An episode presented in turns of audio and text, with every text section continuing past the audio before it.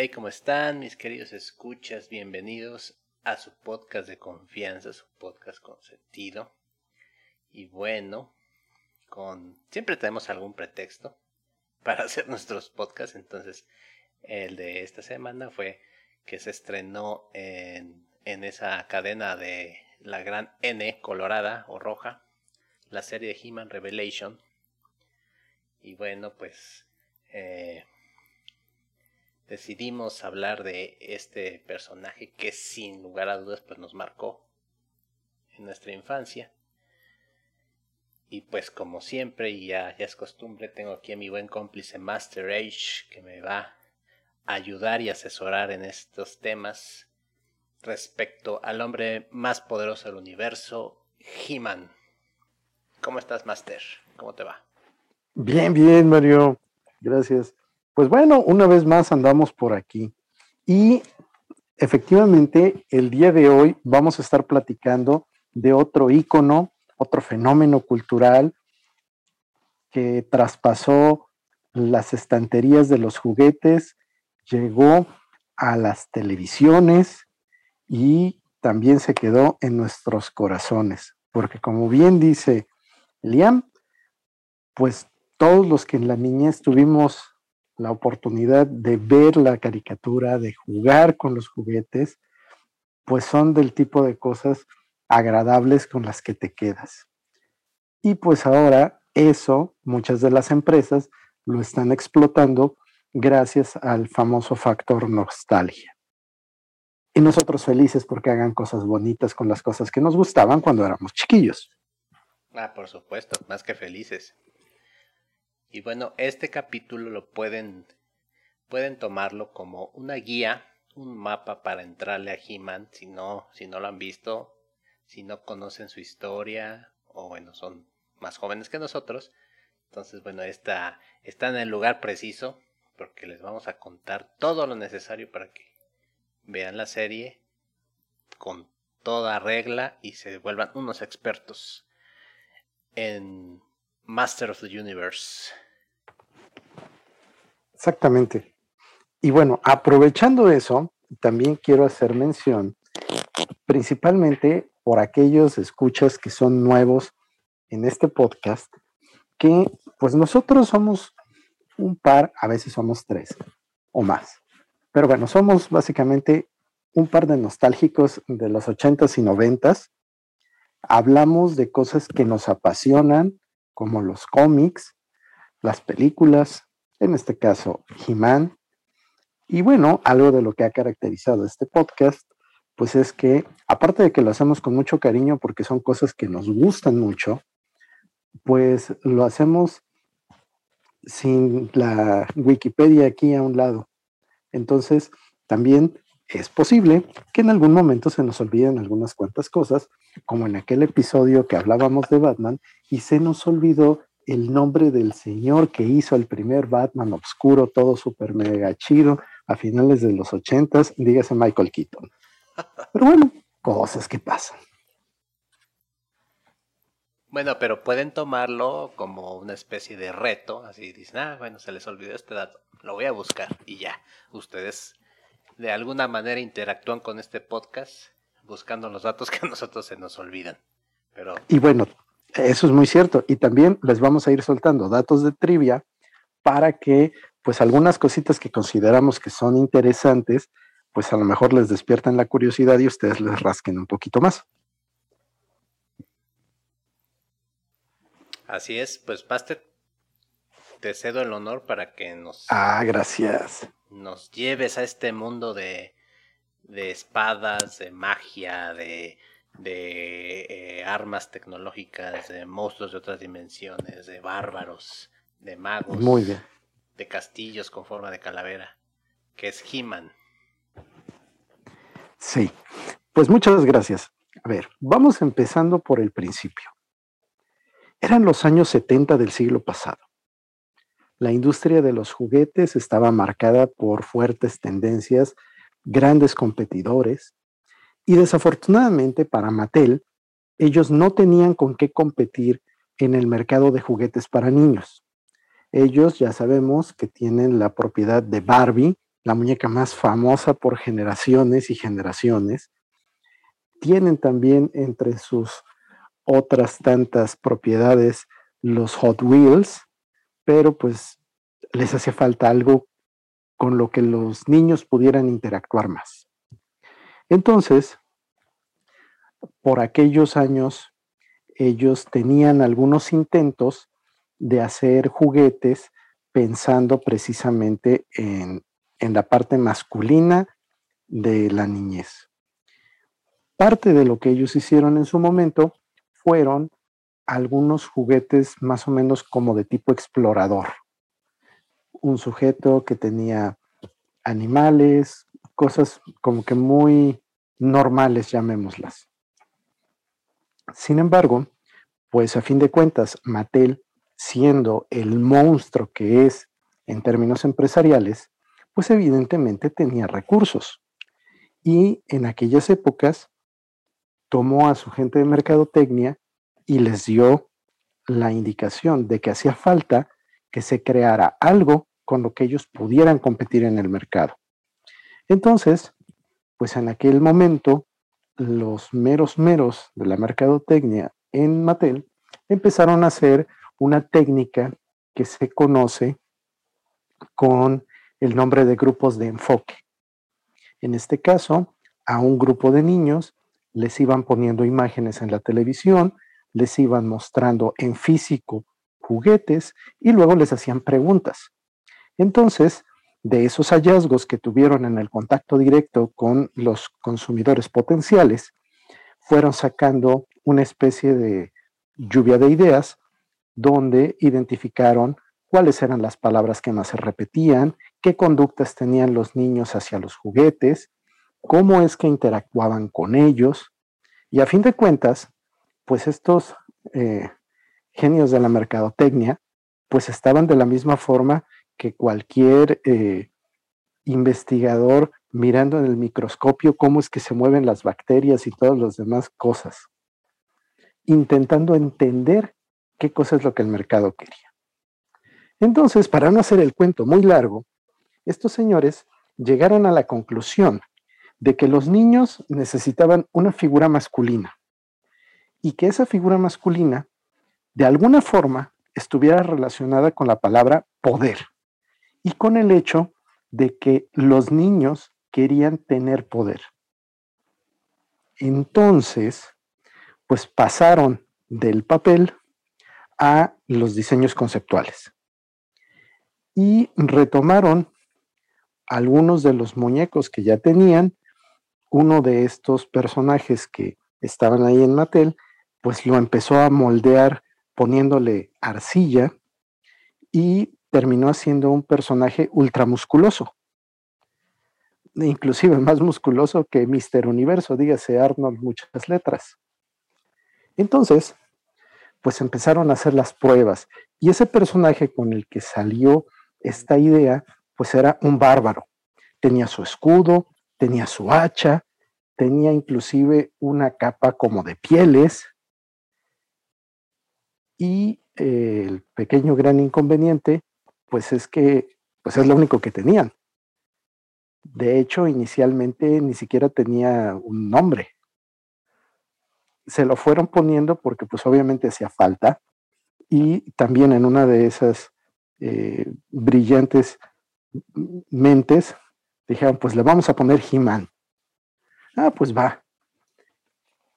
Entonces, pues como que He-Man, pues sí estaba llamativo, en cuanto al nombre, visualmente, pues sí, también se veía interesante el hecho de que pues fuera tan musculoso y empezaron como que a ponerle los extras, ¿no?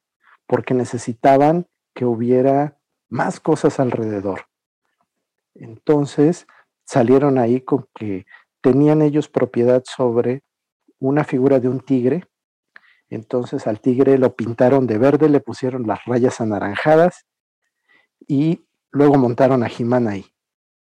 Pero como que algo no cuadraba, como que estaba muy grande el tigre. Ah, bueno, pues entonces le inventamos una armadura al tigre. Va. Y de esa forma fueron poniendo más cosas. En aquel momento, en eh, Marvel, perdón, en Mattel, trabajaba también un sujeto que era ingeniero industrial. Entonces, a él le fueron pasando las ideas para hacer vehículos. Y fue saliendo una mezcla interesante porque evidentemente en ese momento el concepto de He-Man pues, era el de un bárbaro. Muy influenciado todo esto por la tendencia que estaba marcando Fraceta con todos esos dibujos de Conan y de el, mundo que muy obscuramente él retrataba. El chiste, pues es que obviamente el ingeniero industrial pues tenía una perspectiva no tan primitiva y él empezó a diseñar vehículos de ruedas y también vehículos aéreos y un montón de cosas más que fueron marcando una cosa interesante porque era como un tanto primitivo, pero también había tecnología, tecnología que por cierto era en ciertos sentidos más avanzada que la que nosotros teníamos en la realidad en ese momento. Y bueno, el punto entonces es que en aquellos momentos, pues las cosas se veían así, bonitas, en el aparador. Había un Jimán, había otros personajes, estaba su tigre, tenían vehículos, pero les faltaba lo más importante, que era venderlos. Y bueno, ahí es donde también vienen otras tantas cuantas cosas. ¿Cómo ves, Elian? Me gustaría nada más eh, reforzar tu, comentario con, la situación que se vivía en, esas épocas, ¿no? Principios de los ándale, Veníamos pues de el mega blockbuster de Star Wars con toda esta revolución que trajo a nivel mediático y obviamente reflejado en el mundo de los juguetes eh, que dio a, dio a notar que las figuras de acción que antes se le llamaban muñecas eh, también podían ser para niños, ¿no? Se fijaron, voltearon. Como bien mencionabas a Barbie, que era como que la única, había otras por ahí, pero bueno, Barbie era la, la reina en ese tiempo. Y bueno, también dijo, ah, pues también se pueden vender figuras de figuras para niños o muñecas para niños, ¿no? Entonces se abrió una nueva, un nuevo escenario, un nuevo mundo para los creadores de juguetes y, y empezó como que esa dura competencia, ¿no? Eh, este, pues ya ves que estaba G.I. Joe, las figuras esas creo que eran de 20, centímetros, no me acuerdo. Sí, eran de los más grandes. Ajá. Este, estaban las figuras de, de Star Wars.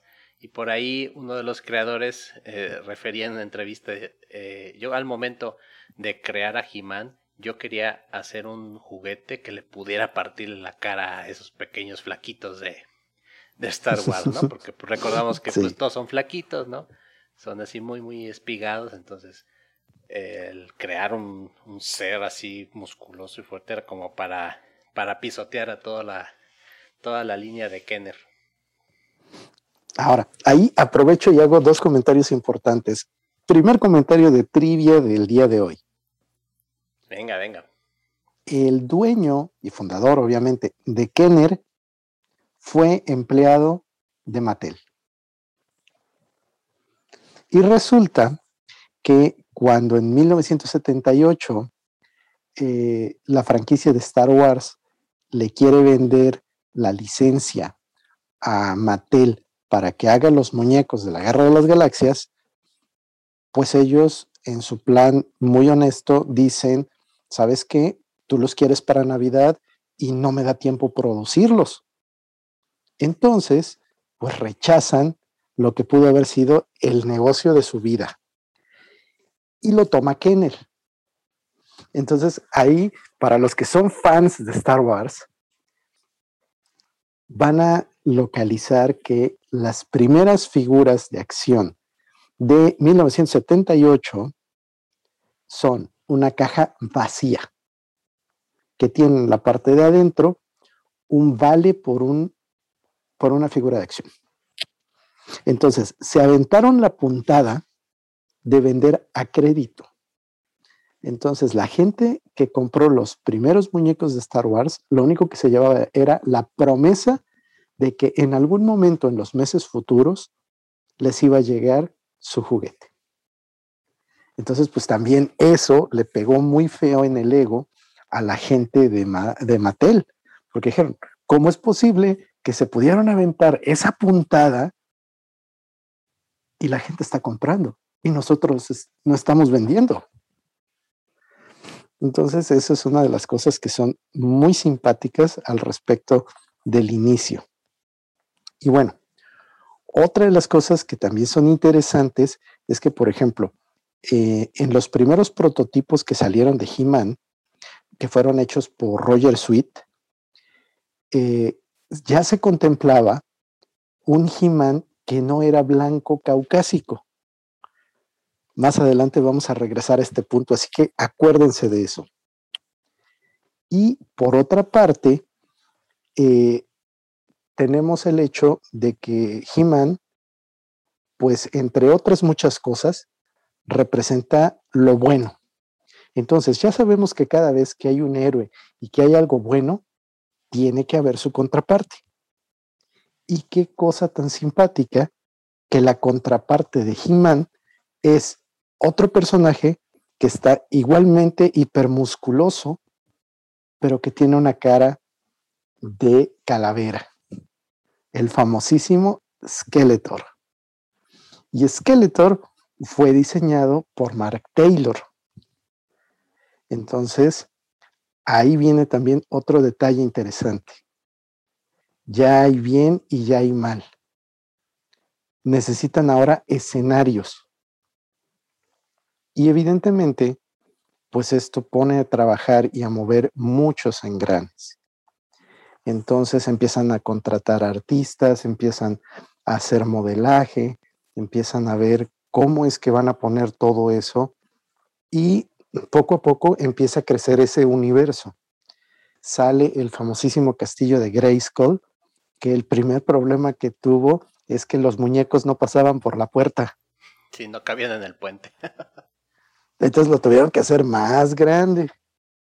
Y ahí vino también uno de los, de los detalles interesantes, ¿no? O sea, hicieron un set que era muy grande.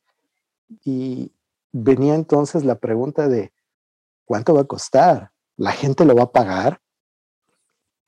Y dicen que en las primeras entrevistas que tuvieron con los grandes jugueteros como Toys R Us y otros tantos que se dedican a vender, pues empezaron a hacer las preguntas básicas. Y una de las preguntas básicas fue, ¿y todo esto y toda la mitología y toda la historia de los personajes ¿cómo lo van a conocer los niños? Ah, pues le vamos a meter a cada personaje un mini cómic. Esa fue una idea de Mark Taylor, quien, quien diseñó a Skeletor. Entonces dijeron los otros, ah, mira qué chido, está bien mezclar los cómics con, con los juguetes, sí, está todo. Y entonces, pues todos los que en algún momento tuvimos a los muñecos de los amos del universo, pues nos encontrábamos esos mini cómics. Y cuando digo mini cómics es porque eran más pequeños que un cuarto de hoja tamaño carta, o por mucho así de grandes. Y una de las cosas interesantes que tenían esos cómics es que su contenido visual pues era muy atractivo, estaban bien hechos, los paneles y todo lo demás era, era un trabajo de calidad pero presentaban una historia que no era para niños propiamente. Era un tanto, pues, obscura y se enfrentaron a otro problema. No faltó que alguien, una vez que ya tenían todo el asunto de los cómics metidos en las cajitas de los muñecos, dijera, oye, pero si tú dices aquí que esto es para niños de 5 en adelante, un niño de 5 años no sabe leer el mini cómic. Ouch. Entonces, pues nuevamente se van sacando de la manga en una de esas reuniones importantísimas el hecho de que, ah, no se preocupen, ya tenemos un contrato con Filmation y vamos a hacer una caricatura. Porque pues evidentemente como la competencia era Star Wars y Star Wars tenía atrás una película, pues los niños conocían a los muñecos por la película. Y entonces aquí estos cuates de Mattel pues se la aventaron al revés. O sea, aquí están los juguetes y ahora vamos a hacer la caricatura. Pero pues la cosa simpática es que en ese momento realmente no habían hablado con nadie para hacer ninguna caricatura. Sí, es, es bastante curioso cómo estaban eh, funcionando siempre como que 10 pasos hacia adelante, ¿no? O sea, porque eh, por un lado se estaban haciendo los cómics, este, por otro lado estaban negociando eh, a ver quién se atrevía a sacar una caricatura de, un personaje que nadie conocía. Entonces todos eran como chispazos, como ocurrencias y siempre iban a, así, ¿no? A, a ¿cómo decirlo? Sí, pues resolviendo las cosas, ¿no? Como, te, como te surgían, dice, pues solucionamelo ahorita, ¿no? Sí, porque ahí también viene otra cosa que era bien interesante, que ya cuando estaban en planes para lo de la caricatura, pues la caricatura tenía que ser para que se pasara en la tardecita y la vieran los niños. Entonces, todo ese asunto de la historia oscura que se venía manejando en los mini cómics, pues no podía llegar a las pantallas de televisión porque los papás iban a empezar a poner peros ya sabemos que la mayoría de los padres son personas muy conscientes respecto de lo que quieren que sus hijos vean y pues si se encontraban ahí unas cosas un tanto grotescas, pues no lo iban a permitir. Entonces, por eso tenemos que, mientras en los mini cómics las historias son como que más para adulto o no tan infantiles, pues la caricatura terminó siendo family friendly.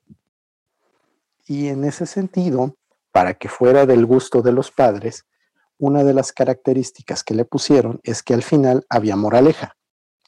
Y esas moralejas te decían cosas como no juzgues a las personas, no juegues con fuego, aguas con las drogas, que yo eso en lo personal lo veo bastante bien. Quizá un tanto risible, quizá un tanto repetitivo, pero a fin de cuentas no había eh, otra caricatura que tuviera explícito ese mensaje. Y evidentemente, como aquí teníamos personajes que representaban el bien y el mal, pues era muy fácil poner ese pedacito de, de sabiduría al final.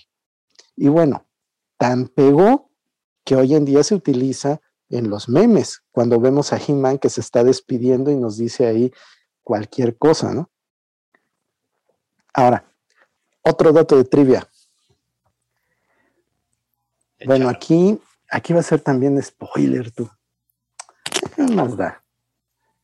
¿Spoiler de qué? de la serie.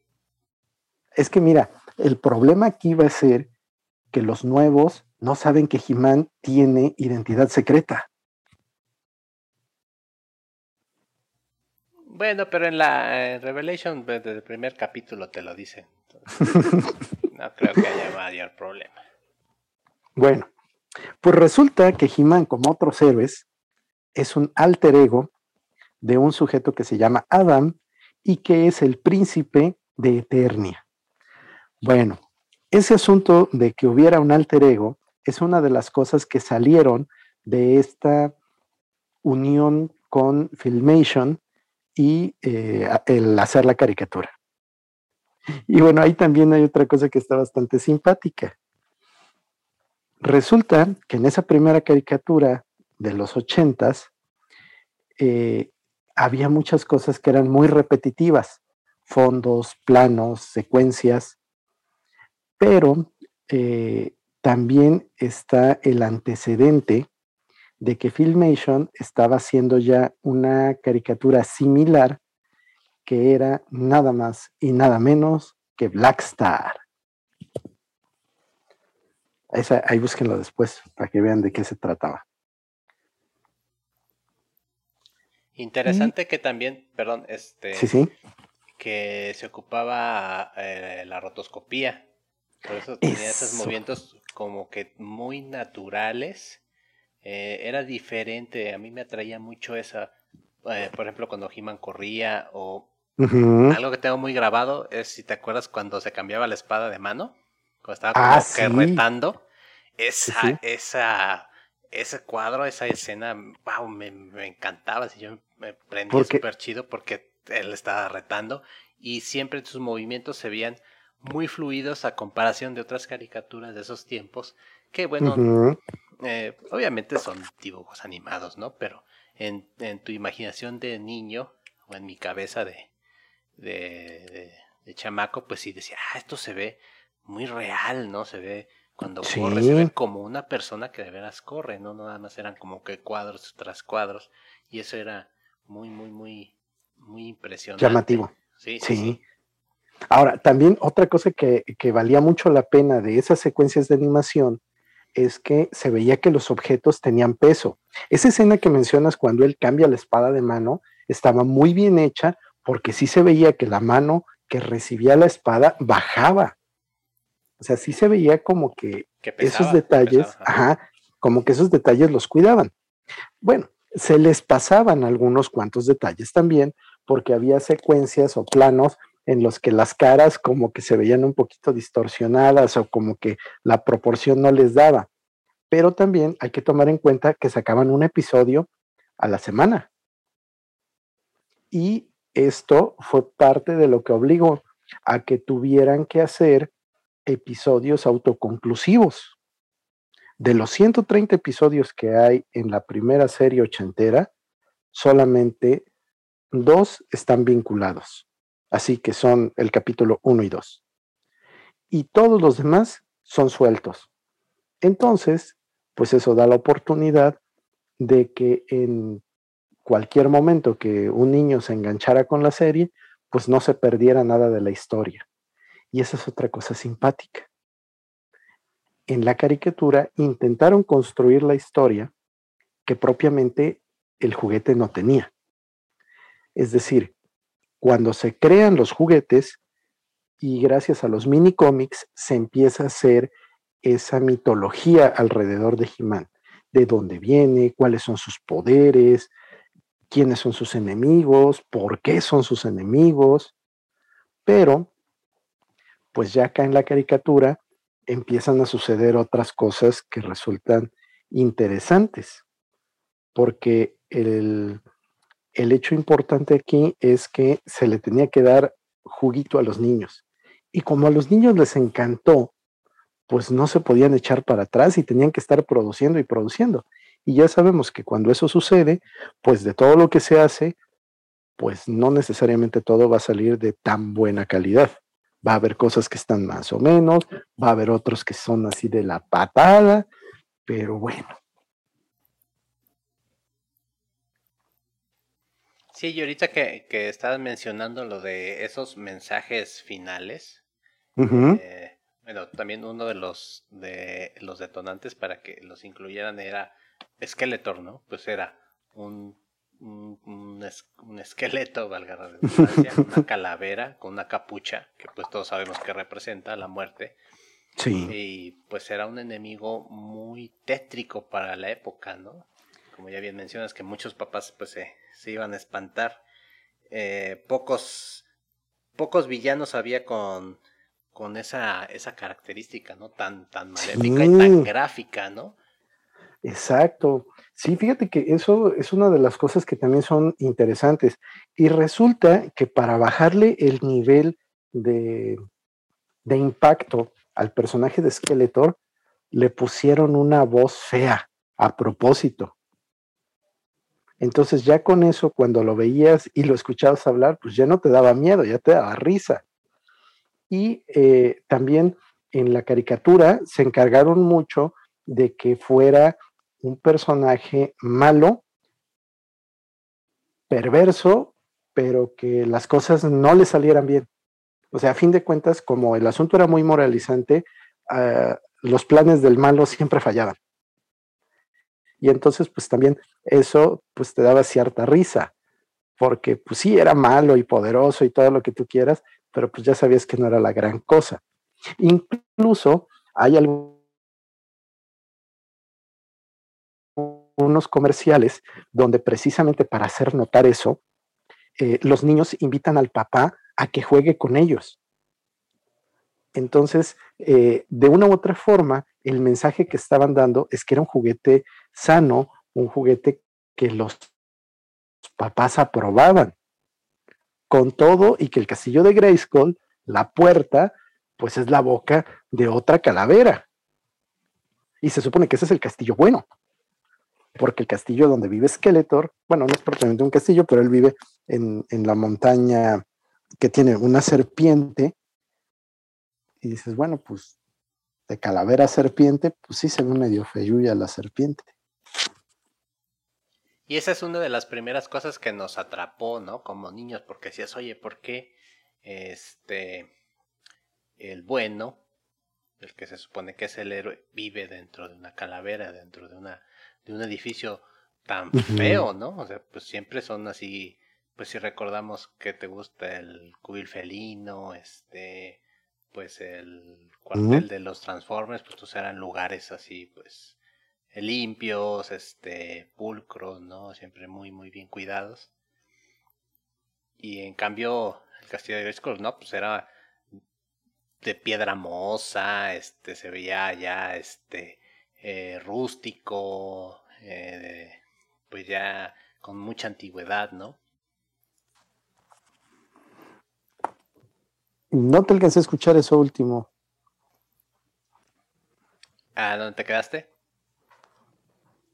Me quedé en el asunto de que la calavera nos resultaba bastante impactante y que se supone que eso era lo de los buenos. Ah, bien, bien, bien.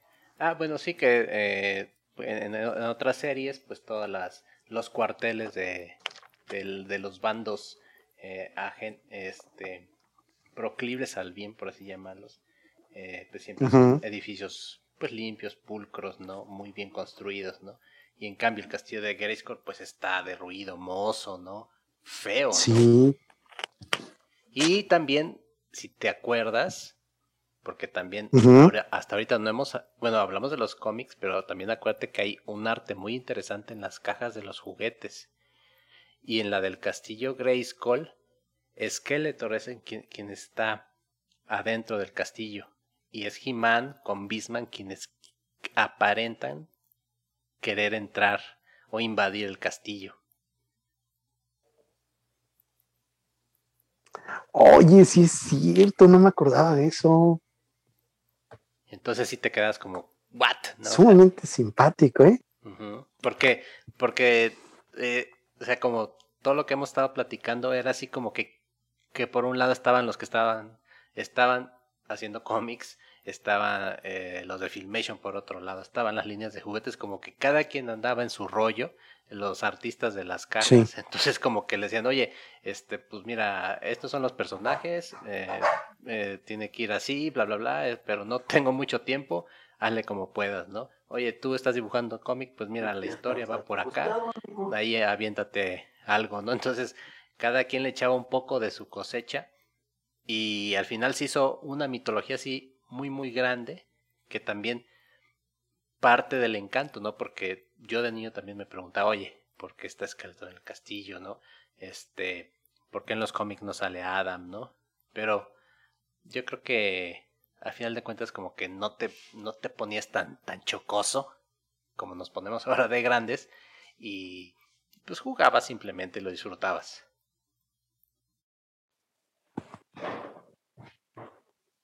Sí, eso también es bien interesante, porque a fin de cuentas, el hecho de que He-Man sea un producto de la mercadotecnia, y de hecho yo considero que es eh, el primer producto 100% hijo de la necesidad del mercado, pues tiene que ver mucho el hecho de que pues es muy vano. Si bien había personas bastante creativas alrededor haciendo cosas, pues lo acabas de explicar perfectamente. Mientras de que no haya una dirección y cada quien vaya por su lado, pues van a suceder cosas como esta. Y también lo vimos a nivel de la serie, porque en las caricaturas, una de las cosas que suceden con frecuencia es que hay mucha repetición.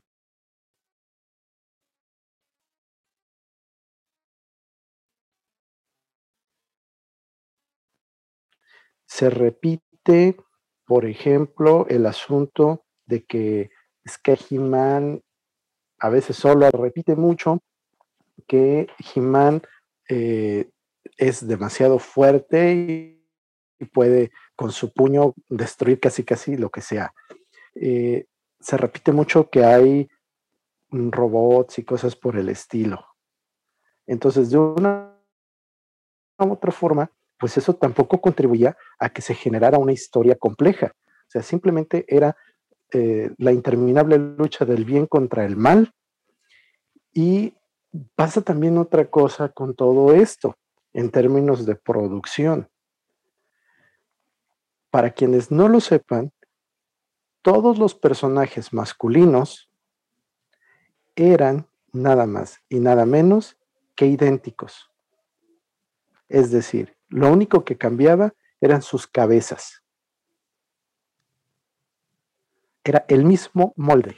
Les cambiaban colorcito, les cambiaban las chucherías que llevaban encima, que eran de plástico, el que no llevaba una mochila, como por ejemplo Manat Adams, llevaba un, protector en el brazo izquierdo. Eh, por ejemplo, Beastman llevaba eh, esa especie como de melena. Eh, Merman, sí, sí, el látigo súper clásico. Merman llevaba su, su cabeza de pescado y le ponían escamas. pero, Ah, claro, y el, pecho se le veía planito, o sea, en el pecho no tenía escamas. Esa es la otra. Y las botitas también, ¿no? Porque sí. unos tenían del pie humano y otros tenían como tres deditos, ¿no? Así como de dragón. Y bueno, aquí empezó a haber fama y fortuna y entonces empezaron a crear personajes a lo que más les daba y no solamente personajes, sino también vehículos. Oye, pero también ahorita que mencionabas esa, esa disparidad al momento de crear la caricatura, es muy notable, por ejemplo, en el caso de la fuerza de Jimano, él se anuncia como el hombre más fuerte del universo. En algunos capítulos había cosas que le costaban mucho trabajo, en otras, este, eh, pues podía destrozar este, rocas y montañas, ¿no? Inclusive hay un, hay un episodio donde mueve el castillo de Grayskull, pero era porque tenía, creo que un encantamiento o algo así, que le dio más fuerza, ¿no?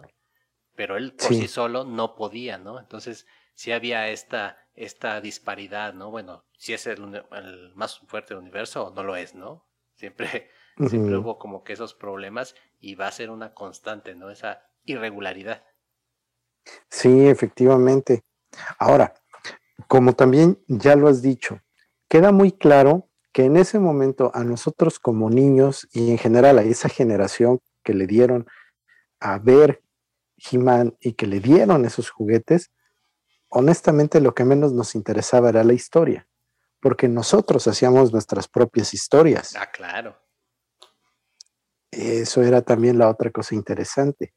Y yo creo que en cierta medida pues eso tampoco le preocupaba mucho a las empresas que no se metían a hacer las cosas, porque vamos a hacer el salto cuántico.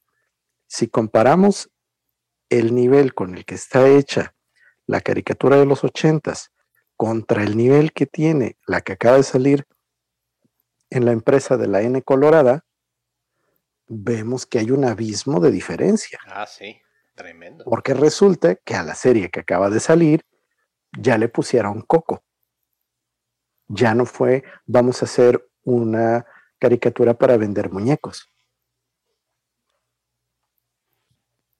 Pero de eso hablamos luego. sí, sí, sí. Es que ese salto cuántico fue muy, fue muy largo, ¿eh? sí, muy largo. Nos brincamos un montón de cosas. Porque aquí estamos hablando de que échenle. He-Man sale al mercado en 1982. Y el trancazo que pega es de nada más y nada menos que 38 millones de dólares vendidos en ese primer año.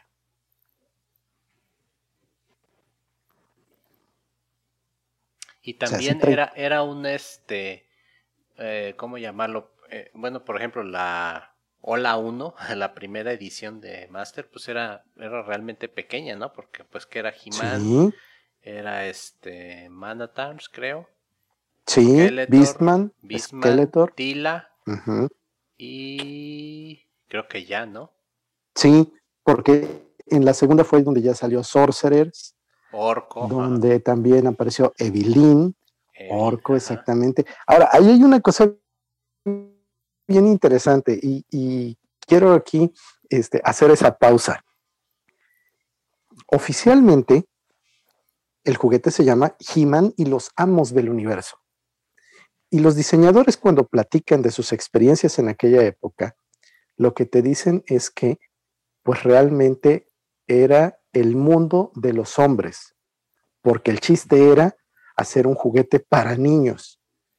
Entonces, el hecho de que metieron a Sorceress y a Evelyn era no propiamente como inclusión o como compensación, sino que en cierta medida era para darle también un poco de coherencia al mundo, en el sentido de que no todo podían ser hombres, hombre bestia, hombre pez, hombre robot, hombre esto, hombre aquello. Y también, por eso mismo, tenían como que ir. Entonces, ya vemos que hay cosas que son muy de tecnología, pero sigue habiendo magia. Entonces, en este caso, Sorceress es la encargada de proteger el castillo de Grayskull y entonces es del lado de los buenos. Tiene que haber alguien del lado de los malos que sea compensación.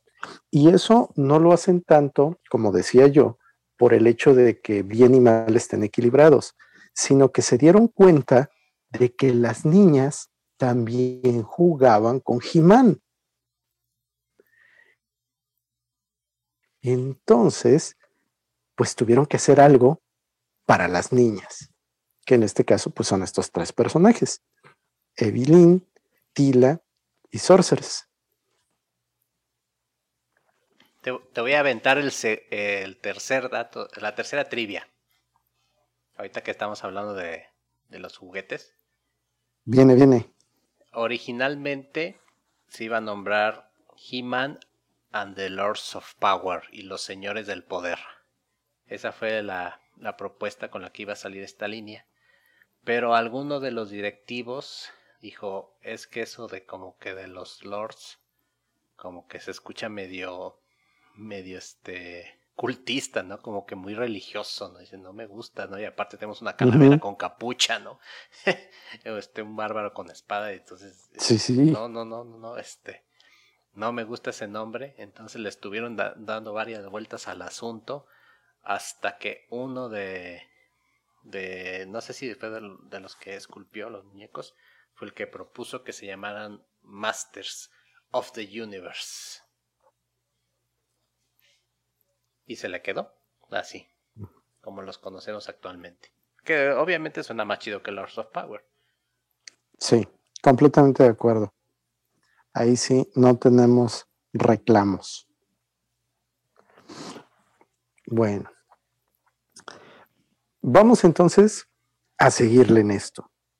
Ya tenemos entonces que, tenemos, que, hay una mitología que está pues, medio revuelta tenemos personajes buenos, tenemos personajes malos, vemos que esto empieza a crecer, a crecer, a crecer, a crecer y a seguir creciendo.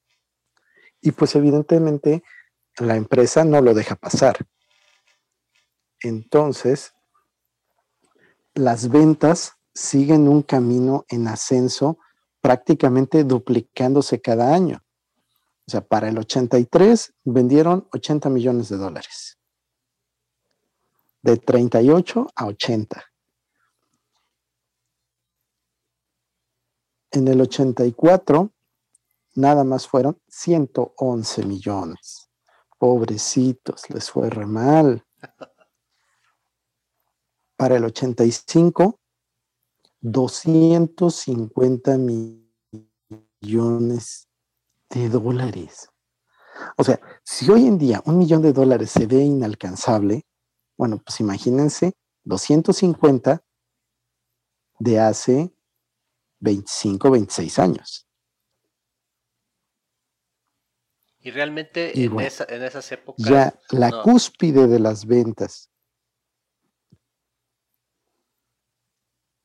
Ajá, en esas épocas. Pues en, esos tiempos, ¿qué se le podía poner a He-Man? No había... Pues yo creo que solo Star Wars, ¿no? Eran los únicos que pudieran decir que... Y ya iban en declive, ¿no? Exacto. Ahí le acabas de dar al clavo si los amos del universo en conjunto eran una franquicia, como diría un cuate, pues si era tan bueno, ¿por qué se murió? Pues resulta que su principal enemigo fue el mismo producto. Es decir, llegó el momento en que era tan vasto que los chavos que empezaban a coleccionar, pues ya a los papás ya no les daba para otra vez otro muñeco de esos, pero si son lo mismo, son igualitos, nada más cambian de color. Pues evidentemente, pues eso hizo mella en los bolsillos de los papás y ya no les gustó tanto la idea de que los chamacos estuvieran teniendo tanto de lo mismo. Eso y algunos otros cuantos cambios a nivel social, pues son parte de lo que provoca que ya no se venda tanto. Y entonces, donde se rompen corazones, matrimonios y todo lo demás, es del 86 al 87. Imagínense en el 87 vender 7 millones de dólares, cuando en el 86 vendieron 400. No, pues nada. Ahora, no solamente vendían los muñecos, ya sabemos que la empresa gringa es buenísima para vender todo. Entonces, había pijamas, platos, vasos, tenedores, cucharas, cobijas, toallas, eh, inflables, este, collares para perro, bueno, cualquier cantidad de cosa que dijera Jimani los amos del universo. Cuadernos, mochilas, loncheras, por poner algunos. Lo que te imaginaras tenía He-Man. Sí, y evidentemente todo, todo lo compraba la gente. Y también si nos ponemos a pensar un poquito, pues realmente el universo de He-Man es muy chiquito, ¿no? Porque pues todo se desarrolla en Eternia. Este, He-Man realmente no, en esta, eh, ¿cuántas temporadas fueron? ¿Cuatro? ¿O cinco? Cuatro, ¿no? Mm, sí, fueron como cuatro. Cuatro temporadas. Realmente eh, He-Man no tiene un, cambio, no, no, no digivoluciona nada, ¿no? Él siempre es He-Man, He-Man Adam, y no pasa de ahí. Skeletor siempre es Skeletor. Ya nada más por ahí aparece Ordak, que se dice en los cómics. Sí. fue como que tal vez el mayor cambio, ¿no? Este, más importante, pero de ahí en fuera, pues todos los personajes siguen una sola línea, no hay, no hay más, o sea, inclusive hasta, este, pues la misma Eternia, ¿no? O sea, siempre es la misma, no hay, este, no hay más que rascarle, ¿no? Era la historia de un bárbaro que defiende su pueblo y pues en algún momento se les tenían que acabar las ideas. Ahora, ya que tocas también ese punto, pasa otra cosa interesante. Algunos recordamos que existía Shira, la princesa del poder. Princess of Power. Y Shira también montaba una bestia, pero pues obviamente como era la muchacha guapa, pues lo que montaba era un Pegaso. Sí, era, era la hermana fresa de he ¿no? Que esa es la otra cosa simpática. Pasó exactamente como en las caricaturas de los Simpsons de Tommy y Daly, que de pronto aparece un nuevo personaje y es su hermana. y no te justifican, ah, canijo, ¿y por qué jamás la mencionaron, no? Sí, nadie sabe, pero siempre fueron, este, y siempre ya, había un todo mundo completo, ¿no? Sí, y no solo eso, o sea, eran gemelos. No, no, no. Pero la neta, o sea, mira, seamos sinceros, tú te lo preguntaste alguna de niño, yo la verdad no, o sea, dije, ah, no, pues no. ¿es su hermana gemela? Ah, qué chido. Ah, chido. sí, ¿no? Ah, pues con razón también es güerita. Y hasta tenía ah, eh, poderes más chingones que Jima, la neta, ¿no? Ah, sí, eso sí, los poderes de Shira sí estaban más perros. Ahora, ahí, fíjate que también pasó otra cosa bien simpática en términos empresariales. La misma empresa crea a Shira para que las niñas tengan su referente y dicen, espérame, si Jimán está arrasando, Shira le va a dar en la torre a Barbie y que me van cancelando a Shira. Decisiones empresariales. Sí, pero efectivamente los poderes de Shira estaban bien chidos. Sí, el castillo, no me acuerdo cómo se llamaba el castillo de viviera, así como una lámpara, ¿no? Así súper raro, ¿no? Ah, sí. Sí, sí, sí. Y, y, en sentido de historia, también estaba mucho más redondeada, tenía más pies y cabeza.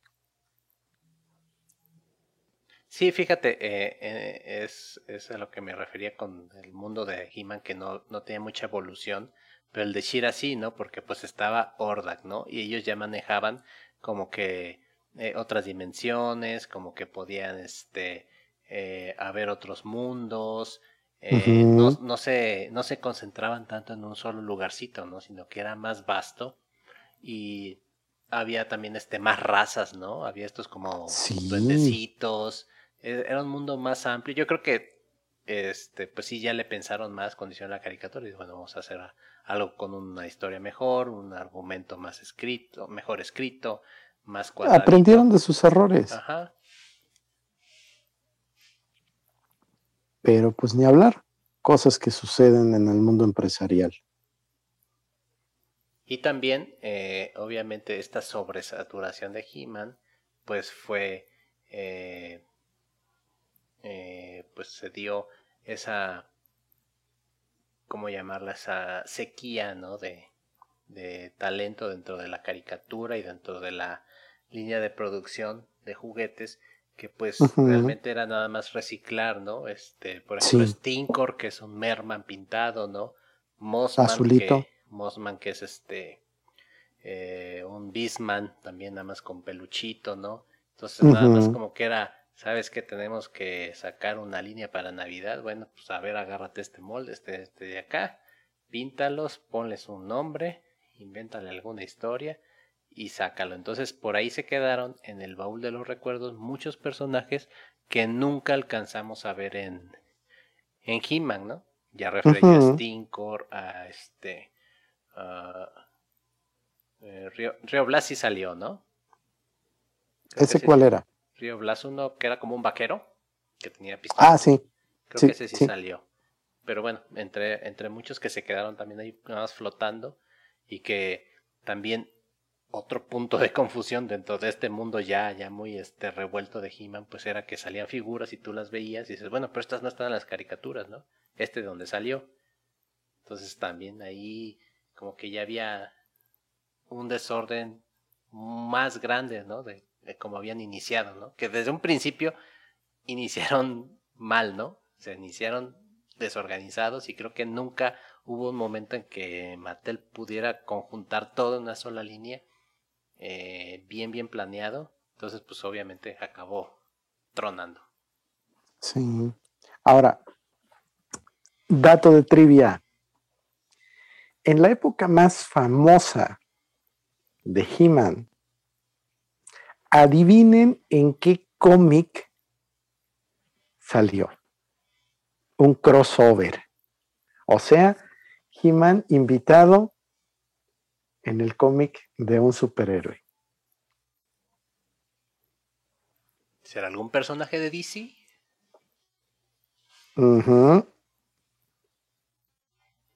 ¿Será uno de mis personajes más odiados? sí, sale con el eterno Boy Scout.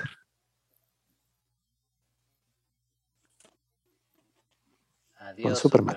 Bye bye. Sí. Aunque usted no lo lea. Bueno, y complemento tu dato de trivia con que eh, a, algunos de los creadores mencionan que para hacer a He-Man se basaron mucho en Shazam, que en, aquellos tiempos se llamaba Capitán Marvel. Sí. Es correcto. y Shira en Capitana Marvel. sí, la industria tiene sus curiosidades del reciclaje. Y ya sabes, mientras de que sean lo suficientemente cuidadosos como para que no los cache el copyright y la demanda millonaria, ah, todo, lo demás es lo de menos. Porque también tuvieron problemas con los creadores de Conan. Bueno, con el creador de Conan. Sí, por supuesto. Pues es que tan solo, si lo vemos así seco, a ver, hombre musculoso, barbárico, que pelea con espadas y demás armas similares en un mundo que lo único que le pusieron de diferente es que este tiene tecnología. Pues, sí, sí, yo también hubiera dicho, oye, compadre, este, como que eso se parece a lo que yo hago. Y lo peor de todo, que estéticamente se parecía. O sea, dijeras, es la historia, es un bárbaro cualquiera, va, te lo compro. Pero aquí estamos hablando de que la historia se parecía, este, perdón, que que el personaje se parecía físicamente. Digamos que fue una influencia muy fuerte para no entrar en conflictos. sí, sí, a fin de cuentas ellos lo que siempre dicen es que su influencia fue Fraceta. Pero pues obviamente Fraceta dibujaba Conan y dibujaba bárbaros y dibujaba mujeres exuberantes, o sea, bestias, en fin. También quiero mencionar algo que me llamaba mucho la atención y era, eh, ya hablaste de Skeletor, pero yo creo que se nos olvidó mencionar el humor de Skeletor. Buen este humor negro, sarcástico, este, eh, estos apodos que le ponía a sus, a sus achichincles, o sea, cada, cada ocurrencia, ¿no? O sea, siempre tenía un nombre nuevo, o sea, siempre tenía un insulto fresco para darse a este, a, a, sus secuaces. Eh, y en algunos momentos como que te, hacía sentir que bueno, oh, soy Skeletor, bueno, mis planes nunca funcionan, pero ah, ¿qué más da, no? Yo me estoy divirtiendo de lo lindo, ¿no? Sí, fíjate que esa es una cosa muy interesante, que no te ponen a Skeletor como el típico villano, sino que esa característica del humor lo hace un tanto ambivalente, porque por una parte se supone que es un personaje poderoso, que es directamente opuesto a He-Man, y bueno, te deja eh, de forma implícita que son equiparables porque eventualmente nunca se vence del todo. Es decir, hay ocasiones en las que He-Man ya tiene atrapado a Skeletor y se le escapa porque utiliza magia.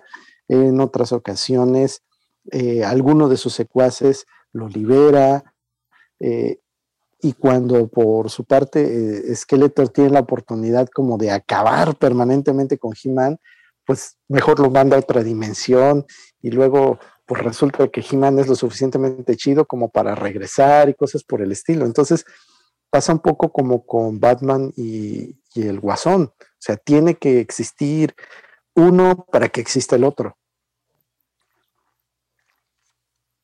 Sí, una es, la, la, causa y, y, ¿cómo se dice? Causa y efecto, ¿no? Funcionan, bueno, no funcionan separados, ¿no? No puede haber yin sin yang, ¿no? Sí. Sí, a mí me encanta el humor de, de Skeletor. Eh, si buscan por ahí en YouTube, hay un compendio de todos los insultos que, que dices. Esqueleto está genial, está genial. Que siempre, o sea, no, no repite, siempre tiene algo nuevo. Y, en alguna entrevista que se le hizo a quien hacía la voz de esqueleto, decía es que yo siempre traía algo fresco para ofrecer, ¿no? Era como que mi, mi aporte al personaje Skeletor, que era un malo y no tenía mucho trasfondo, pero yo le impregné como que ese, ese humor tan ácido, ¿no? Que, que la verdad a mí me encanta. Yo creo que también por eso parte de mi humor es así, por culpa de Don Skeletor. Mira nada más qué cosas. Y bueno, para los que no lo saben o no se acuerden, la voz en español que todos nosotros conocimos de He-Man la hizo Rubén Moya y la voz de Skeletor la hizo Álvaro Tarcisio. Tremendas estrellas del doblaje aquí en México. Un doblaje muy bueno, ¿eh? Muy, muy bueno. Realmente, este. Yo creo que está al nivel como, como los Simpson, ¿no? Que ambos, ambos tienen eh, su, su chispa. Había mucha, muchas cosas por ahí mexicanas que como que le, le agregaban, ¿no? Al humor de Skeletor, a los comentarios, ¿no? A las frases. Siempre se... No me gusta esa palabra, pero bueno, se tropicalizaba bien, ¿no? El, eh, el, el, el, doblaje. La verdad que sí. Eh, o sea, si, si los veo uno a uno no, no puedo escoger, ¿no? Todos son, tanto los originales como las, el doblaje mexicano está excelente, ¿no? Sí, sí, sí, tremendamente bueno. Ah, y bueno, ya que estamos con, con, con esa parte bonita de las voces, el doblaje y todo lo demás, dato de trivia. Oye, este podcast se va a llamar Las Trivia, ¿eh? Podcast. Ándale de, como cualquier caricatura famosa, pues se tradujo y se dobló en múltiples idiomas. Habrán ustedes de saber que la versión en español del intro es la única de todo el mundo que tiene letra.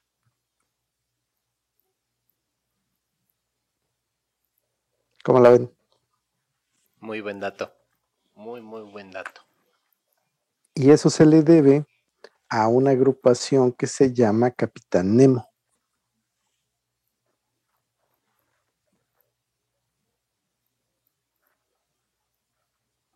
Oye, ¿a poco no te emocionabas cuando ah, empezaba, ya ves ese sonito de Filmation, ¿no? Filmation, ¿no? Y empezaba, ¿no? Eh, salía el castillo de Grayskull así con un fondo morado. Y ya sabes, Adam, ¿no? Se presentaba todo, bla, bla, bla. Y yo creo que millones de niños, este, gritábamos al mismo tiempo, ya tengo el poder, ¿no? Ah, sí, por supuesto. Ahora, la música original se le debe a Saban y Levi. Y estos dos sujetos son como el Frank Zimmer de los años 80, perdón, como Hans Zimmer de los años 80 estos cuates estuvieron musicalizando un montón de cosas y son sujetos bastante buenos. Ahora sí, ahora sí traes bastante trivia, ¿eh? muchos datos. ¿eh? sí, sí, sí, hay que prestos con los papel y lápiz para apuntar porque hay bastante trivia. Aunque pueden regresar el podcast, ¿eh? las veces que quieran, ustedes regresen, por si se les escapa algún dato. Oye, ahorita que dijiste eso, lo primero que pasó por mi mente fue el lapicero Vic en el cassette y tú dándole vueltas. Estás hablando oh. del periodo posclásico tardío y es, eso ya es, dato antropológico. Yo creo que hay muchos que no saben de qué estamos hablando, ¿no? Ni tienen ni idea. Oh. Bueno, algún día haremos un podcast de eso. Sí, yo creo que próximamente vamos a hacer uno especial enfocado en la nostalgia. Guía para, para, los, para las nuevas generaciones que entiendan de qué hablamos nosotros, los, los chavorrucos. Exactamente. Exactamente. Y bueno, también por ahí eh, parte del éxito de, de He-Man pues trajo muchas cosas y una de ellas fue su película. ¿Y te acuerdas? Uy, mi úlcera me acaba de reventar. No, Mouse, Mickey. La película.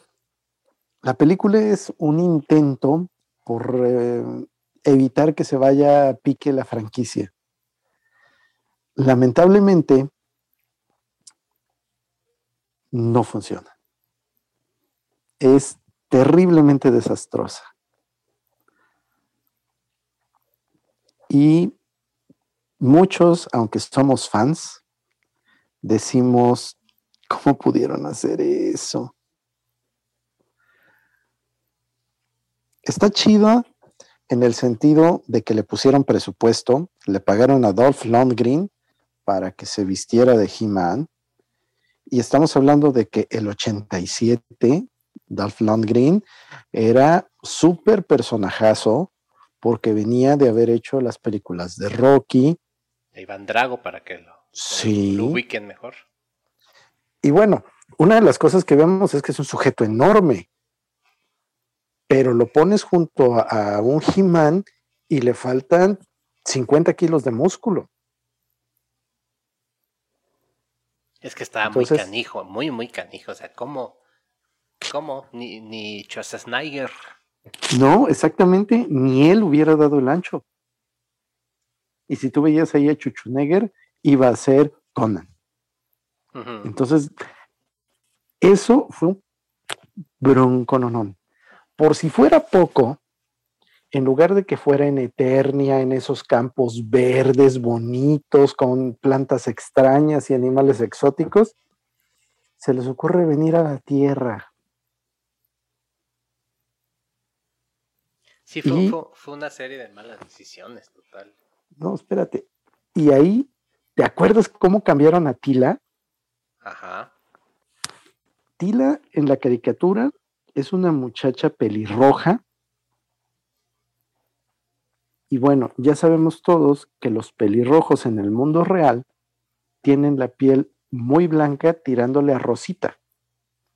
Y esta era una chava de cabello negro, negro, negro, esponjado así a los ochentas con dos o tres litros de mousse,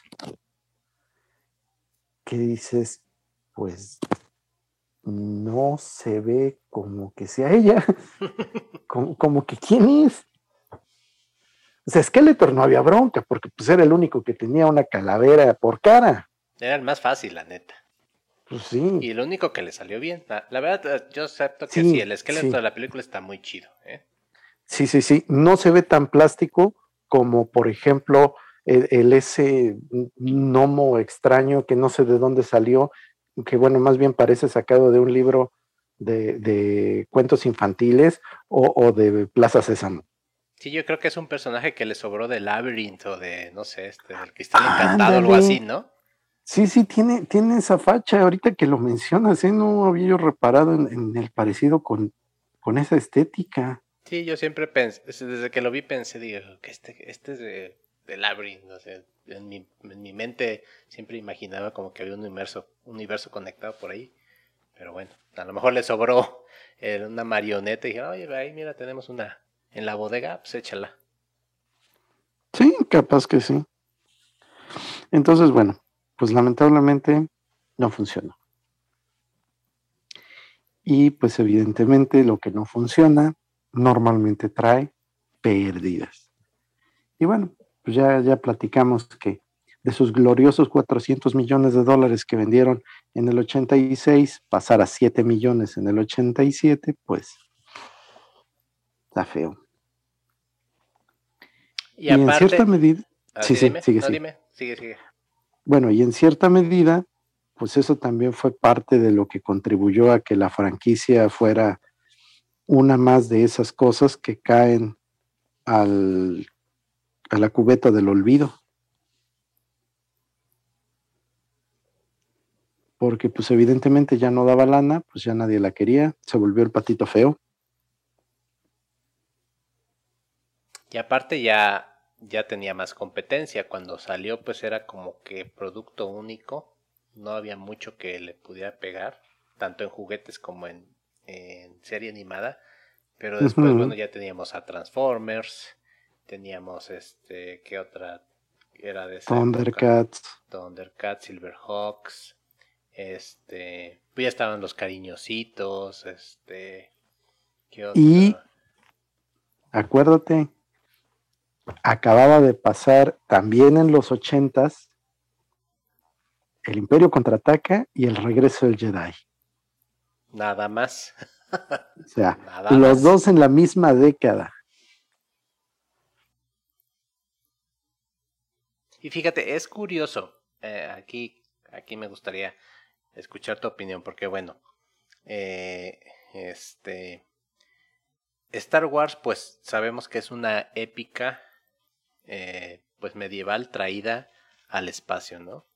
como muchos dicen que se basó en, creo que los siete samuráis, ¿no? Sí. Y se hizo nada más en un lugar muy, muy, muy lejano del espacio. Eh, He-Man también es una épica, ¿no? Una epopeya, pues digamos, de bárbaros, mezclada con ciencia ficción y fantasía. Ambos productos tienen similitudes, ¿no? O sea, fantasía, ciencia ficción, este retrofuturismo. Sin embargo, eh, como consumidores nos decantamos más hacia Star Wars, nos jaló más. Eh, ya platicaba yo de los Transformers, como que la tecnología nos empezó a llamar, a pesar de que He-Man había tecnología, no era algo como que muy importante, estaban los vehículos y las armas, pero nada más figuraban de repente. Entonces es, es curioso, ¿no? ahí, ahí yo te, te pregunto tu opinión o tu reflexión, ¿no? Sobre qué nos hizo voltear más la cara, ¿no? Hacia la tecnología, como que dejar las epopeyas, las leyendas a un lado, irnos más acá, este, pues Voltron, ¿no? Este, Robotech, ¿no? Toda esta, esta parafernalia, ¿no? Robotech, No más. Macros para los puristas, para que no se enojen, es más Macros, pero yo la conocí como Robotech entonces. Mira, desde mi perspectiva fueron varios factores. Por una parte, pues ya comenté el hecho de que la misma marca era su competencia, porque eran tantas cosas que ya había en el mercado que pues querer comprar todo era bastante, bastante prohibitivo para algunos bolsillos.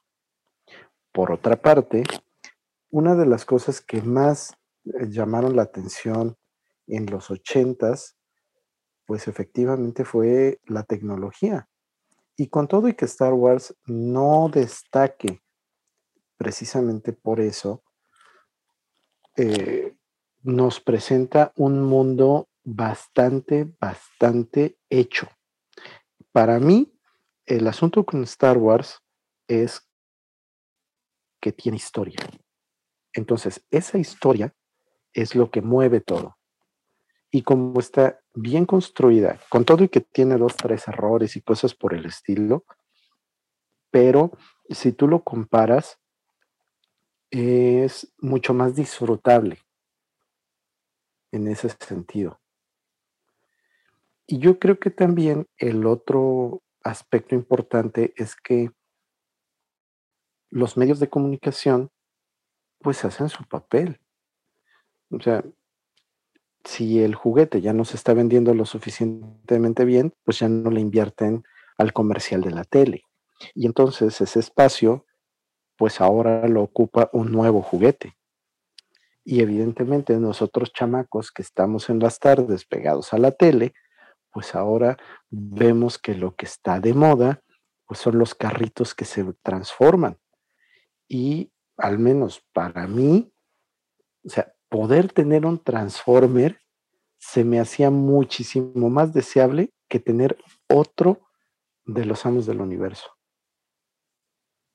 Y también porque en ese proceso de transición, no sé si te ha pasado a ti, pero era difícil de conseguir. Yo me quedé con las ganas yo siempre quise tener un Starscream. ¿Cómo me gustaba el diseño de esos aviones? Pero pues nomás no se pudo. Pero si a mí me hubieran dado a elegir en ese momento, yo hubiera agarrado así todos los Transformers, porque estaban excelentemente bien hechos. O sea, algunos eran de estructura completamente metálica, como Optimus, y efectivamente lo doblas, desdoblas y haces el tráiler y lo pones y es el robot. O sea, el nivel que tenían de detalle es asombroso. Y pues evidentemente nos bombardearon con los con los con, con el programa de televisión, con la caricatura, nos pusieron también eh, en todos lados esa, llamémoslo moda, porque también se hicieron muchísimas imitaciones de los Transformers. Una de las típicas era el reloj. Ah, yo siempre quise el relojito que se convertía. Nunca lo pude tener. Entonces el relojito y había cuanta cantidad de, vehículos. Yo me acuerdo que eh, me regalaron en una ocasión un coche que tenía la particularidad de que si chocaba con un obstáculo, cambiaba de dirección. Y como uno o dos años después, me regalaron ese mismo, pero ahora con un botón se levantaba y quedaba un robotcito. Ah, sí, es cierto, sí, sí, sí. Entonces, e, el mercado también se dio cuenta de que eso era tendencia y pues eso fue lo que empezaron a soltar a lo bestia. Entonces sucedió, para mi perspectiva, de una forma pues muy, muy natural, como suceden estos cambios en el mercado. Pero bueno, vamos a regresar a He-Man, porque ya andamos con los Transformers. Sí, ya andamos también, divagando. También se merece su capítulo, pero más adelante. Bueno, a ver, ya que estamos con esto de que, que tuviste, eh, ¿cuáles fueron las figuras que tuviste de, de niño? ¿Y cuál era tu favorita? ¿Y cuál fue la que siempre quisiste y nunca te trajeron los Reyes o Santa Claus? Mira, tuve a Skeletor, tuve a Adam, tuve a, ¿cómo se llamaba este que tenía un, una mochila y de ahí salía un gancho? ¿Es, Spider? ¿O Webster? Ah, Webster, Webster. Webster, Webster. Siempre digo Spider, pero es Webster. Y también tuve a Lagarto Verdoso, que se me olvida cómo se llama. Whiplash. Exactamente. ¿Y qué otro tuve? Vas a ver.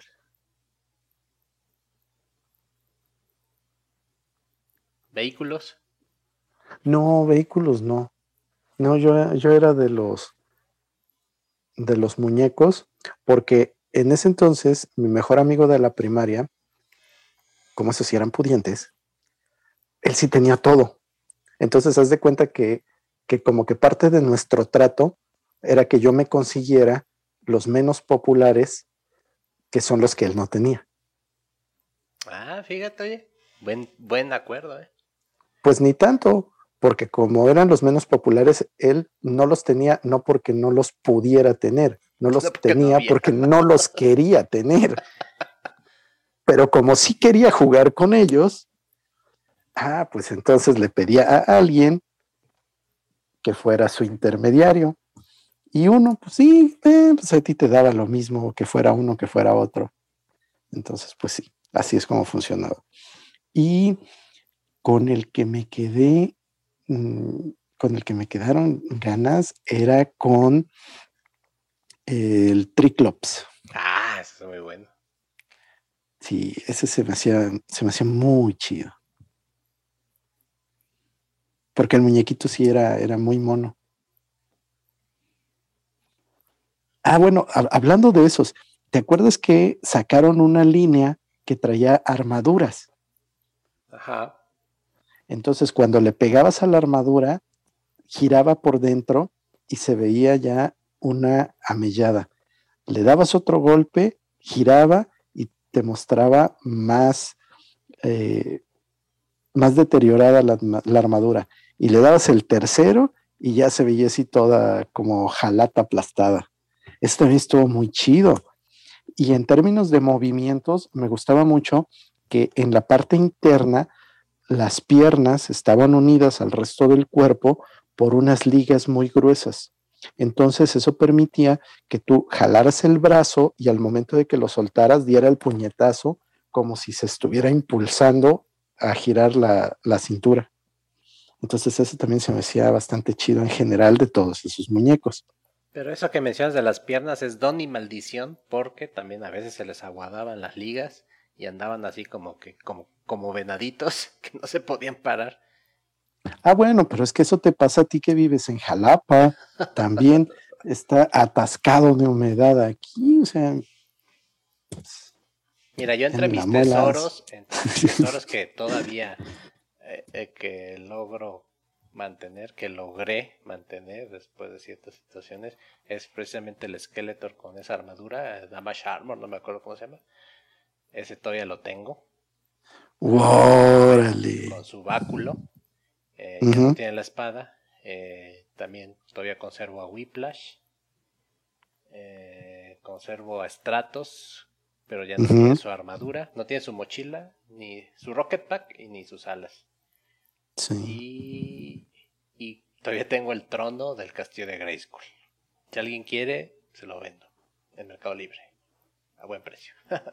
pero sí, llegué a tener el castillo de Grayskull. Lástima que se perdió. Eh, llegué a tener a Beastman. A mí me sucedió algo curioso porque también tenía a Adam y a He-Man. Pero no me preguntes por qué a He-Man se le rompió la nariz. Alguien se la mordió.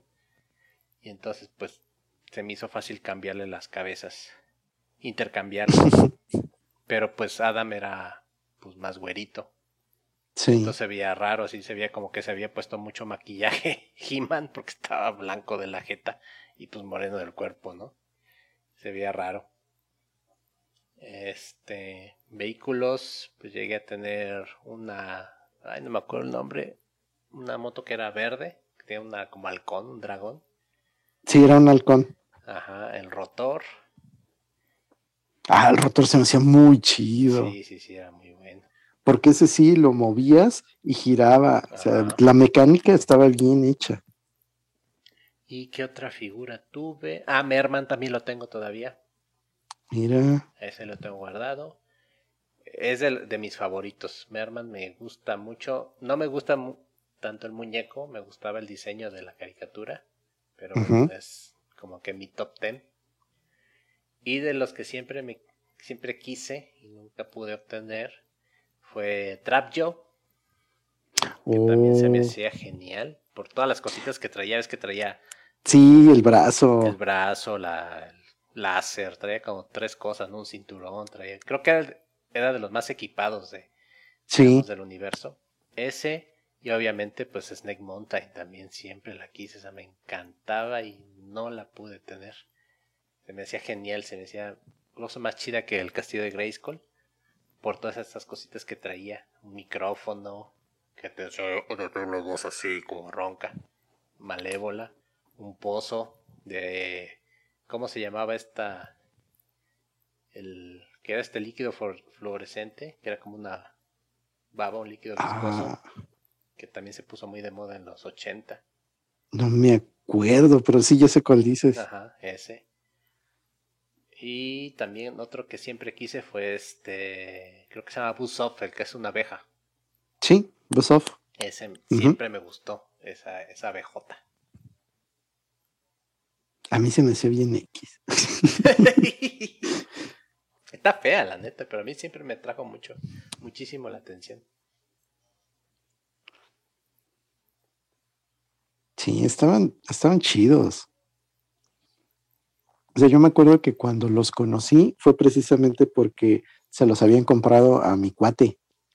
Y entonces pues los andaba enseñando. Y me acuerdo haberlo tomado y se sentían pesados. Ajá de que sí estaban, estaban bien macizos. Ah, y también Whiplash también lo tengo. Sí, sí, sí. Ese apenas le reparé. Eh, vía tutorial de YouTube le reparé las patitas porque te digo que les pasa eso que se aguadan, no se podía parar, pero ya. Ya las reparé. Perverso. Sí, pero eran muy, muy codiciados. Realmente, eh, Transformers yo creo que tuve dos o tres.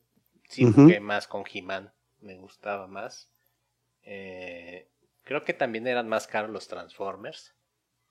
Eh, podías conseguir los chiquitos, este, los, el bochito y eso, ¿cómo se llama? Este, Bumblebee. Bumblebee, eso, los chiquitos. Pero pues realmente los chidos que eran Megatron, Starscream, este, Optimus, Soundwave, pusieran así como que para la clase alta. Sí. Sí, te digo, en, en mi caso, por eso fue uno de los motivos por los que nunca me pude hacer del Starscream, porque sí están bien caros. Y también cabe señalar que en México eh, el empaque de los Masters of the Universe era singular, porque generalmente en la edición eh, de Estados Unidos venía con su cart, su, cartón, su burbuja, como casi todos los juguetes, ¿no? Y aquí, que creo que fue a Orimart, o quién fue, ¿quién los trajo aquí? México? No me acuerdo. Ahí sí ya me pusiste a parir chayotes porque, porque no. A lo mejor si hubiera sobrevivido una de las cajas más años, pero ya ves que en estas épocas infantiles la caja a la basura tan pronto como salía el muñeco. Y bueno, esa, esa era la gran particularidad y que ahora es ya una pieza, este, ya son santos griales conseguir las las piezas mexicanas en caja, porque son las únicas en todo el mundo que venían con esa cajita, ¿no? Muy chula, muy bonita con este fondo, ¿no? De, del castillo Grisco así como explotando, ¿no? Y esta eh, tipografía, ¿no? Masters of the Universe, así, metal. Y eso los, los convirtió, los, los hizo, pues ya objetos de culto, ¿no? La, la serie mexicana. Fíjate qué interesante dato de trivia te acabas de soltar. Sí, efectivamente, el programa de hoy es el programa de las trivias. Sí, sí, sí, sí. Bueno, es, que He-Man es parte de, nuestra vida, entonces sabemos bastante. claro. Es, casi como que hablar de tu familia, ¿no? Sí, sí, y bueno, es, es parte de lo que mencionaba yo al principio todo esto pues forma parte de lo que fue nuestra niñez. Y yo digo que con todas las carencias que pudimos haber tenido, eh, parte de lo que de lo que nos dejó todo eso son un montón de bonitos recuerdos. Oye, pero ¿sabes qué también? Algo que apreciaba, además de los muñecos, además de mi He-Man y mi castillo de Grayskull, que eran mis posiciones más preciadas, una vez mi abuela me compró en el mercado, era la pechera de He-Man, que ni siquiera era gris, era azul, pero tenía la cruz, se amarraba a la espalda con unas tiras de plástico, así, vil plástico, y una espada que se descascaraba, pero era plateada en su, en su momento de gloria. Wow, para mí era era infundirme, era así como cuando Batman se pone su capucha. Yo cuando me ponía mi armadura de, de He-Man esperando el capítulo. No, era el paraíso, señores. Era, yo era feliz, feliz con mi, con mi espada del mercado, pero tenía yo mi espada de Grayskull. Chido. Chido, chido.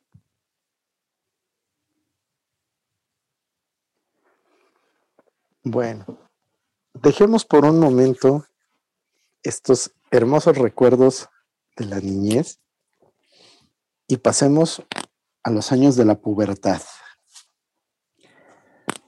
Resulta de que al inicio de los noventas, pues a alguien se le ocurrió que los amos del universo todavía podrían dar de sí. Entonces, pues el intento se hizo con una serie animada. Lamentablemente, pues ahí sí la mercadotecnia les falló bastante feo, porque su propuesta era He-Man en el espacio. Y pues la mera verdad, no gustó. Entonces, pues ya sabemos, lo que no gusta, a volar.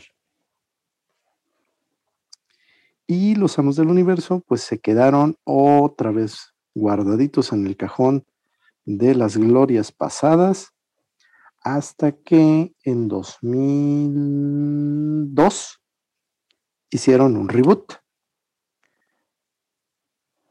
Esa miniserie estaba súper bonita en la animación. Era, ¿cómo llamarla? Era muy fluida. La estética sí era diferente porque los personajes ya estaban más humanizados, ya no era esa exageración de masa muscular como Hulk, pero pues no más no pegó. Se quedó en 10 episodios. Esa fíjate que no la vi. Y esa sí tenía historia, porque te contaba cómo es que empezaba todo el relajo.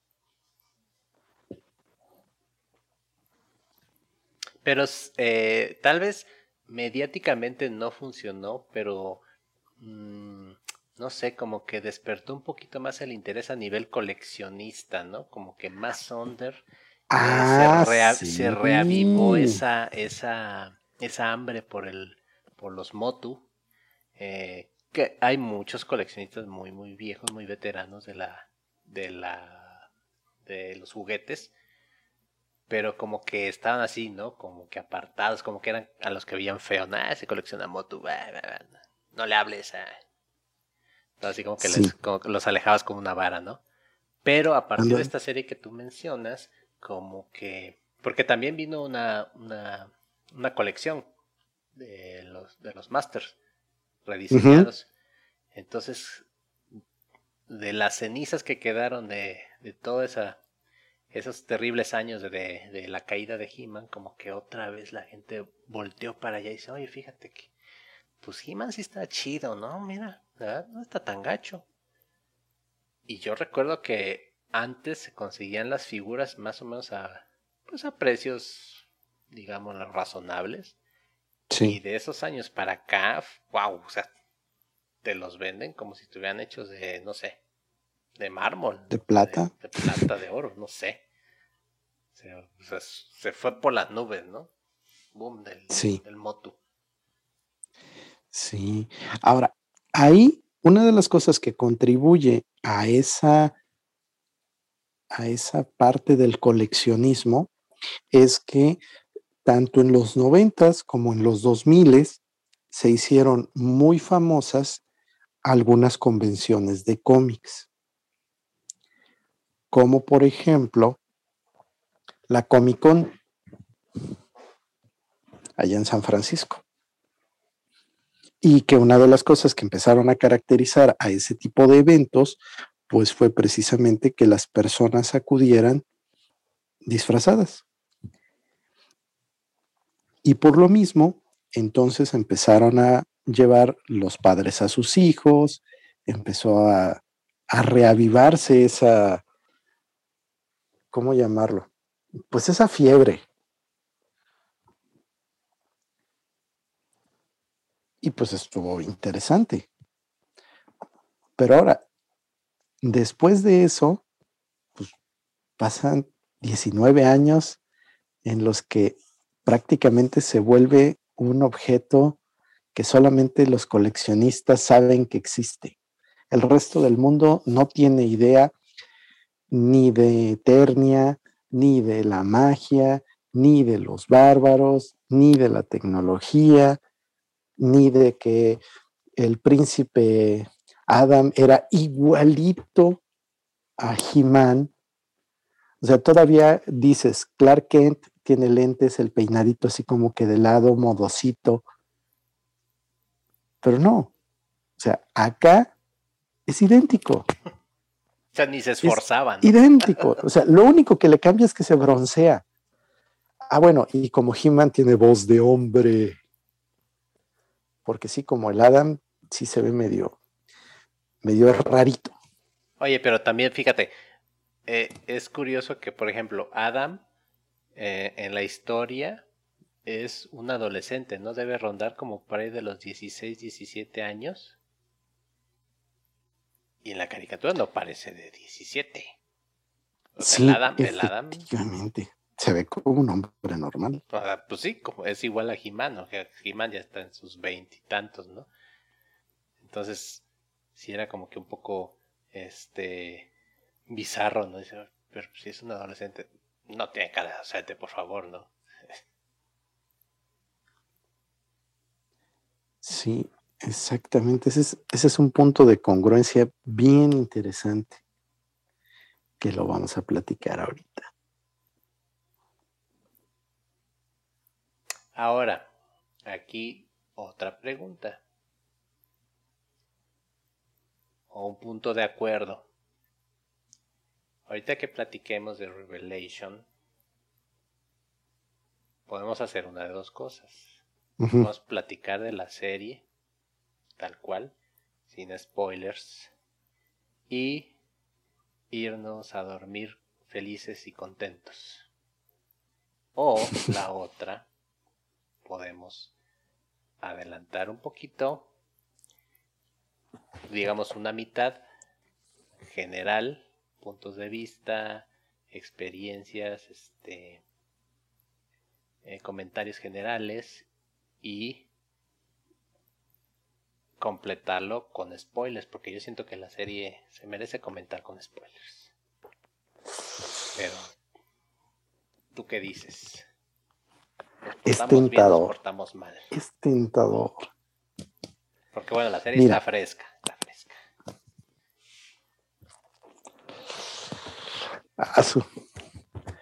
Ahí sí me dan ganas de hacer lo que en su momento hizo DC y poner el número de teléfono. Llámanos si quieres spoilers. Llámanos a este número si no los quieres. Hasta. Mira, yo coincido en el sentido de que sí deberíamos hacerlo con spoilers, porque se disfruta el análisis. Hacerlo sin spoilers, pues es como cuando estás hablando de algo en términos demasiado vagos. Ajá. Impreciso. no sé.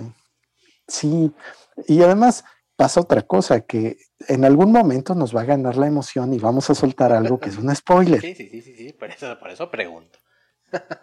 sí.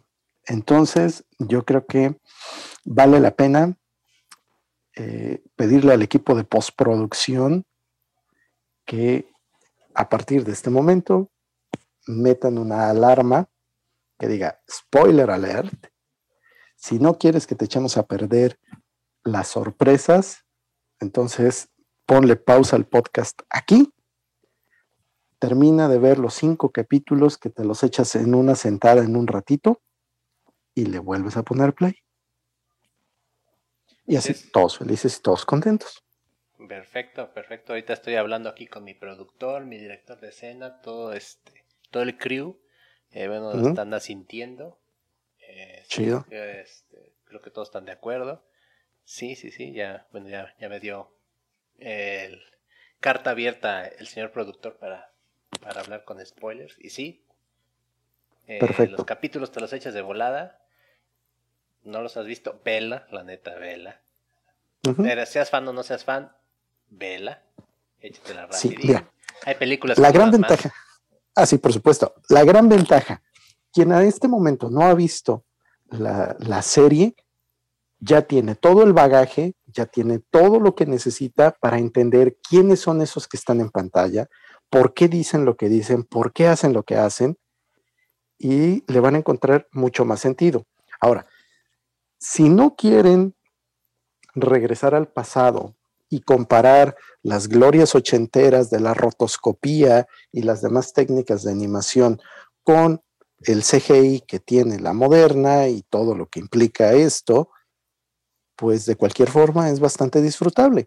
Es decir, esta, la miniserie que acaba de salir, en sus cinco episodios tiene perfectamente una historia que se va desenvolviendo, te da giros de tuercas, en momentos quieres chillar, en otros chillas, y es muy buen producto que se disfruta aunque seas nacido hace 15 años. Por cierto, ¿qué clasificación tiene? Ah, no sé. Ah, yo, creo Que, yo, creo que un quinceañero sí la ve sin broncas. Sí, sí, no, sí, sí.